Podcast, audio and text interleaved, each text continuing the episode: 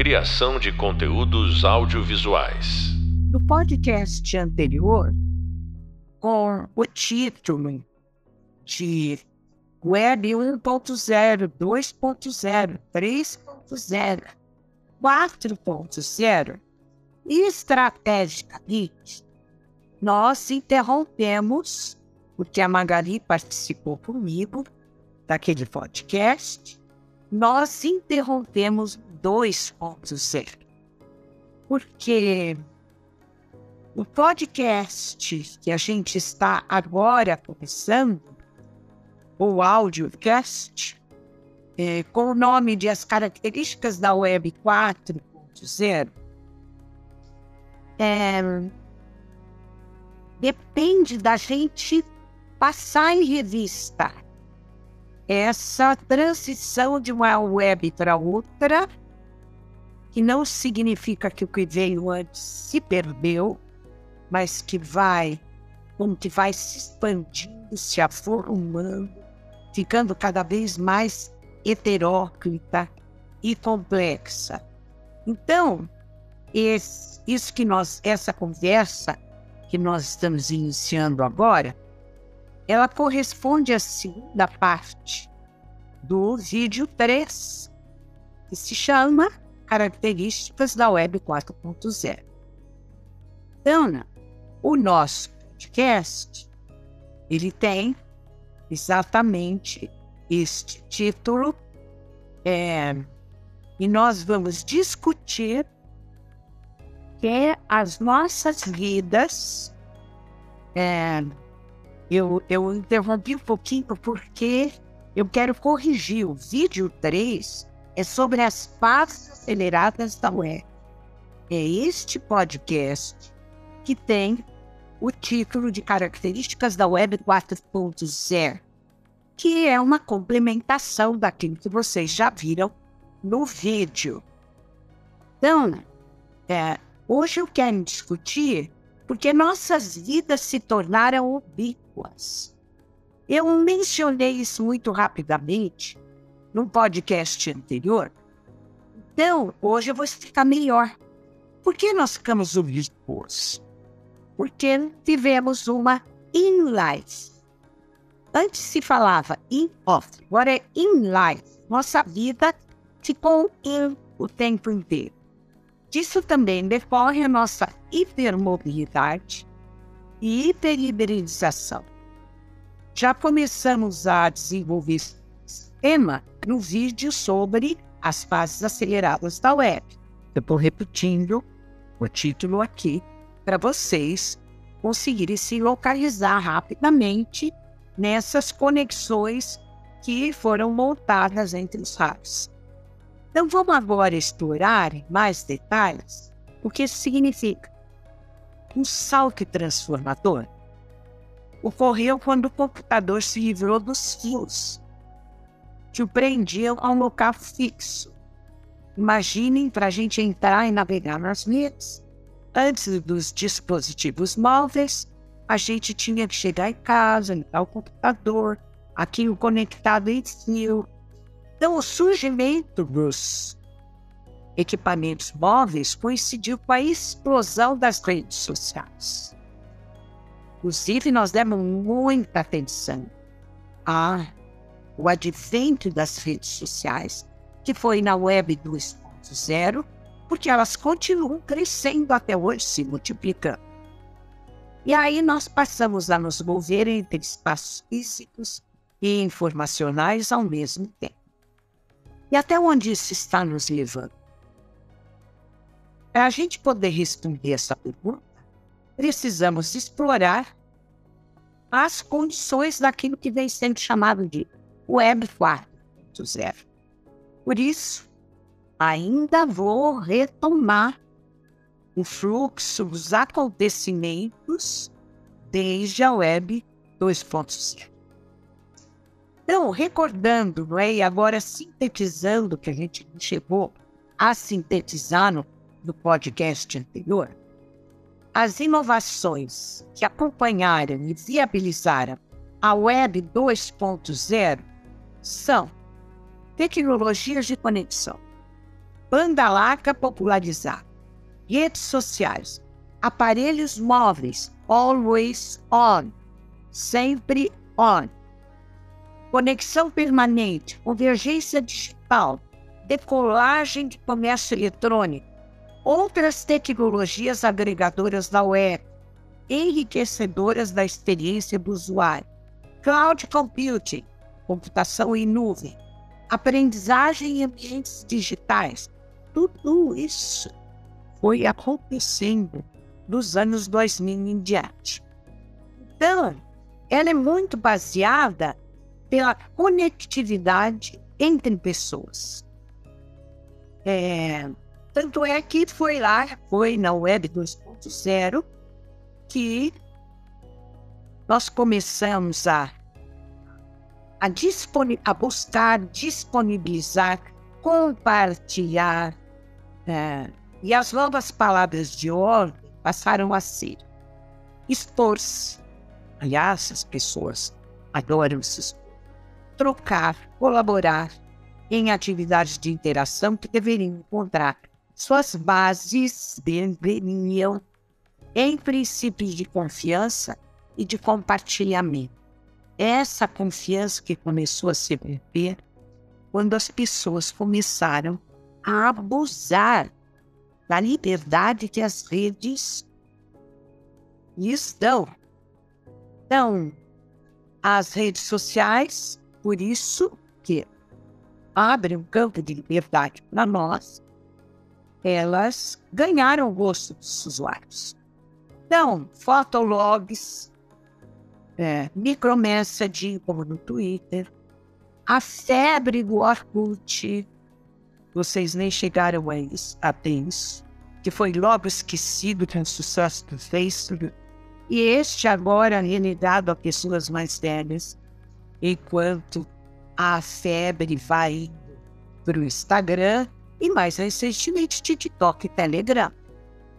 Embora todas as redes sejam programas que existem para facilitar e mesmo encorajar a participação dos usuários, podendo inclusive ser mantidos pelo sistema e não necessariamente pelas interações, o, o Instagram está ali. Eu participe dele ou não. Mas a lógica das redes é que quem faz as redes são os usuários. Sem os usuários, elas ficariam paradas e vazias. É, ou seja, as redes são ambientes de conversação. Quem desenvolveu isso maravilhosamente bem, tanto é que os livros dela ficaram muito conhecidos, e ela também vai fazer parte deste curso, ela vai dar uma disciplina Raquel Recoelho. Então, o fervilhamento das redes sociais deve ser explicado por uma multiplicidade de dispositivos móveis com acesso que marginalizou cada vez mais a plataforma do PC. Esse que eu estou usando agora para conversar com vocês. É, porque eu ainda sou daquela geração que gosta de PC. Então, computador, não é? Desktop. Ah, mas eu tenho visor, tele, nossa, eu gosto disso. De lá para cá, as redes sociais ganharam impulso cada vez maior com a adesão crescente de todas as faixas sociais e etárias. Tanto é que a gente pode dizer, ah, e essa, essa rede aqui é usada por pessoas mais jovens, essa aqui é usada mais nos Estados Unidos que no Brasil, por exemplo. Aqui ainda o, Facebook é muito usado, as pessoas gostam muito de falar no Brasil. Então, a banda larga tornou-se uma das principais metas da qualidade de infraestrutura de país nós dependemos da banda larga. É a banda larga que está segurando aqui a nossa conversa, porque ela está sendo transmitida por vias digitais. gravada e transmitida digitalmente. Então, os dispositivos ficaram cada vez mais poderosos nos aspectos de usabilidade, no aumento exponencial dos aplicativos. A convergência das mídias tornou-se onipresente nos aparelhos celulares que se converteram em um hub multifuncional de conexão de cada um de nós com a sociedade, com os amigos e com o mundo. Depois de 2010, a, o termo Web 3.0 começou a entrar em uso. Existe um significado estrito e um significado mais abrangente para essa web. Estritamente, ela trabalha com atribuições de significados aos termos utilizados nos motores de busca, de modo a satisfazer a intenção de cada usuário quando ele vai buscar uma informação e espera receber uma resposta que seja tão precisa quanto possível. Mas o termo Web 3.0 se expandiu e, e hoje, é, embora continue ser vista como um aperfeiçoamento das tecnologias da web para gerar, compartilhar e, e conectar conteúdos, por meio de busca e análise com base na habilidade de compreensão do significado das palavras, a Web 3.0 é muito usada hoje em gráficos 3D, usados em guias de museus, em games, no, e-comércio, em contextos geoespaciais. O incremento da conectividade graças aos metadados semânticos a ubiquidade que permite a conexão de quaisquer recursos à web, de modo que os mais variados serviços podem ser utilizados em todos os lugares. Então, postando no carro, para o carro, eu posso sair da minha casa, ir para algum lugar e posso acessar qualquer lugar, a qualquer momento. Isso que é ubiquidade. A mais importante de, de, dentre essas misturas, e a gente vai começar a falar disso, é, é aquela que se dá entre a web semântica e a inteligência artificial. Quando, por meio do processamento da linguagem natural, os computadores são capazes de compreender a informação à maneira dos humanos. Isso está muito avançado. No mundo dos negócios, olha que interessante. Começou a aparecer muito recentemente a nomeação de Web 3.0. É, mas é, é para os negócios. Embora na economia, por exemplo, se fala muito em transformação digital e a economia 4.0. Mas para o mundo da comunicação, que é este que estou lidando, como vocês, a gente nomeia 1.0, 2.0, 3.0, 4.0 para marcar com a 4.0 transformações que ocorreram recentemente. Então, tem gente que não gosta da numeração, falar isso aí é uma estratégia comercial. Mas eu, eu ainda gosto da numeração, que ela vai marcando transformações que vão ocorrendo. E para vocês é importante vocês conhecerem o que veio antes, para vocês verem o quanto a web hoje está complexa, como ela está anticomplexa. Então, o que é importante? Considerar é, é que, de fato, é tal a variedade de recursos que, não por acaso, da Web 3.0 nós passamos para 4.0. Agora, o mais importante ainda é a gente considerar não apenas o que nós estamos fazendo com a rede. Acho que é a terceira vez que eu isso para vocês. Mas o que as redes estão fazendo conosco, isso é importante. Que efeitos estão, essas redes estão produzindo na nossa vida, no nosso psiquismo, nas nossas relações sociais? Porque vivemos em condições hiper. Retomando esse tempo. Hiperibilização, hipermobilidade, hiperconectividade. Porque tudo virou hiper. Porque todas as linguagens, recordem os podcasts anteriores, os vídeos anteriores, todas as linguagens verbais, sonoras, visuais, audiovisuais, se misturaram todas as mídias, cine, TV, vídeo, games, também se misturaram. E todas as culturas, oral, escrita, livresca, massas, mídias e digital, hoje elas vivem uma grande que é a hiperhibridização. Aí, a hipermobilidade, a hiperconectividade elas existem porque um pequeno celular, que hoje é um computador mais potente do que qualquer desktop de alguns anos atrás, nós passamos a existir em estado de in life. Os jovens, né, vocês jovens, fazem mais diferença entre estar no mundo físico e circulando pelas redes tocando no celular o tempo inteiro. Né? Então, um, por que a web está recebendo?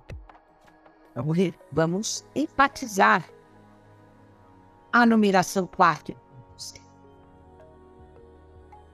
É isso que a gente vai investigar daqui para os nossos próximos encontros.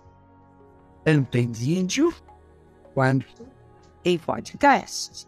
O resultado dessa investigação nos conduzir para os seguintes fatores constitutivos: computação na nuvem, internet das coisas, comunicação máquina-máquina, big data, cidades inteligentes e o grande personagem reinando, a grande personagem, a inteligência artificial. Daqui para frente, vamos entrar um pouco neste assunto. É, quando o tema começa a frequentar sites, notícias, jornalísticas, revistas para o grande público, isso significa que já encontrou morada nos tecidos mais capilares da sociedade. É esse o caminho que nós, pesquisadores, precisamos acender a luz do alerta e começar a pesquisar o assunto. Ou seja, quando já virou notícia de jornal, é porque os pesquisadores já estão há algum tempo trabalhando no artigo. Portanto, finalizando, quando tudo está ocorrendo com tal velocidade, já podemos falar em uma segunda era da internet se encontra na passagem da digitalização para a dataficação. Vão ser os temas dos nossos próximos podcasts e que também é o tema do último vídeo, vídeo 4. Fico mencionando e dando essas ligações para vocês, porque está tudo interconectado. Vocês terem acesso a vários modos de informação e de transmissão do conhecimento que eu estou tentando passar. Então, não deixem de visitar essas outras fontes, porque dessas visitas depende o aprendizado que vocês podem extrair de todos os nossos hipóteses e desta disciplina que eu fiquei responsável por. Então, até a próxima.